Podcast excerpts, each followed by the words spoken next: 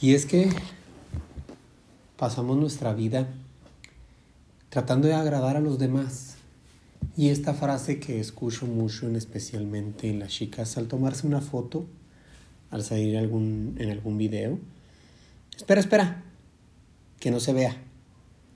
No, no, déjame lo tapo. ¿Por qué hacemos esto? ¿Te has puesto a preguntarte por qué tratamos de ocultar nuestras imperfecciones? ¿Te has puesto a pensar el por qué nos preocupamos de que una foto se vea bien o se vea mal? ¿Una foto para quién es? ¿Un video que haces para quién es? ¿Las fotos para quién van dirigidas? ¿Son recuerdos para ti o son para agradar a alguien más? En el gimnasio nos encanta tomarnos fotos. A la gente que vamos al gimnasio y que empezamos a ver resultados, nos encanta, nos encanta tomarnos fotos. Y eso sube la autoestima, lógicamente. Pero te has preguntado por qué nos tomamos las fotos, para quién. Si lo haces para los demás, si tú tratas de llenarte de halagos de la gente, en algún momento eso no va a salir bien. En algún momento esa gente te va a llegar a rechazar y solamente está esperando la oportunidad para criticarte. Las personas que nos critican simplemente es porque están perdidas, porque nos critican bajo su ignorancia. A la gente que, que como dicen por ahí, se cuida. Yo no sé por qué dicen que se cuida. La gente que toma, come bien o la gente que que hace ejercicio, dicen, esa persona se cuida. ¿Qué no deberíamos de hacerlos todos? ¿Que ese no debería ser el estilo de vida que deberíamos de tener la mayoría? O sea, quiere decir que los demás no se cuidan. O sea, les vale madre. Yo creo que no. Yo creo que sí se cuidan, solamente que trabajan o, o viven su vida bajo la ignorancia. ¿no?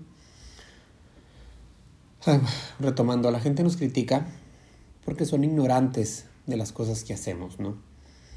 Y ante la incapacidad, incomodidad y frustración que les puede generar el hecho de que ellos no puedan hacerlo, y no que no puedan, sino que no tienen la suficiente convicción de hacerlo, sueltan el hate, sueltan la crítica. A lo que voy es que sí está padre tomarte unas fotos y que se vea genial, sube mucho la autoestima, pero cuando es una foto natural, cuando me gusta tomarle fotos a mi esposa, cuando se ríe, cuando disfruta de mis hijos, cuando estamos riéndonos, me refleja amor, me refleja paz ver esas fotos. Y más allá de las imperfecciones de una persona, me refleja la seguridad que puede tener por el hecho de que podamos tener imperfecciones. Yo también tengo mi lado eh, donde me gusta verme mejor en una foto y trato de tomarme fotos mientras son controladas con algún propósito. Pero tengo un montón de fotos donde no salgo en mis mejores ángulos, donde no salgo en las mejores posiciones, donde no me veo a lo mejor como me gusta verme siempre pero me encantan porque reflejan en realidad la plenitud que estoy viviendo en el momento. Déjame, tapo, déjame que no se vea. Hay que trabajarlo. Hay que empezar a disfrutar los momentos. Hay que empezar a disfrutar los procesos. El cuerpo que ahora tienes es por algo, es consecuencia de para bien y para mal. Si el cuerpo que ahora tienes no te gusta, no, te gusta lo que ves en el espejo, pues hay que empezar a trabajar en él, ¿no? Hay que empezar a ver qué hacemos para cambiarlo.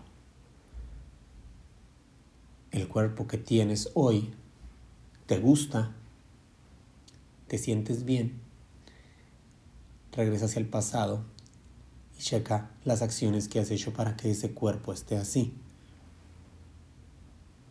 Sigue haciéndolas. El trabajo está hecho y sigue funcionando. Todo está en la autoestima que tienes al momento de vernos en el espejo. Hay personas con un evidente sobrepeso y tienen un gran autoestima, pero no es saludable. ¿Ok? Que se tiene que trabajar es otra manera. Es hacerles ver el cambio que puedes hacer en tu mejora de la salud. Hay personas que no les gusta verse en el espejo e incluso nunca se toman una fotografía. Habla de tus inseguridades. Son cosas diferentes, no las mezclemos. La seguridad de una persona no debe estar relacionado con cuánto pesa, ni cómo se ve en una fotografía. Son cosas diferentes. Tienes que sentirte bien contigo misma, contigo mismo abrázate, apapáchate todos los días. Es el avatar que nos tocó. Dios, el universo, el mundo, lo que tú quieras, es lo que nos mandó. Es el avatar que nos tocó para vivir esta vida, para pelearla, para disfrutarla, para llorar, para reír, para brincar, para amar. Es lo que nos tocó. Ámala, protégela. Haz que valga la pena cada minuto que tienes en esta vida y cuida este avatar cuida, como dicen por ahí. Chale las dietas, haz ejercicio. Tampoco te obsesiones. Tampoco te obsesiones en ese tipo de actividades. Pero sí, trata de hacer lo mejor posible para que este avatar dure muchos años. Y que si está en ti el que este avatar dure 100 años, hazlo. Vivir es un regalo. Y me encantó una frase que escuché hace poco que dice, no importa cuánto tiempo vivas, sino lo que haces el tiempo que vivas.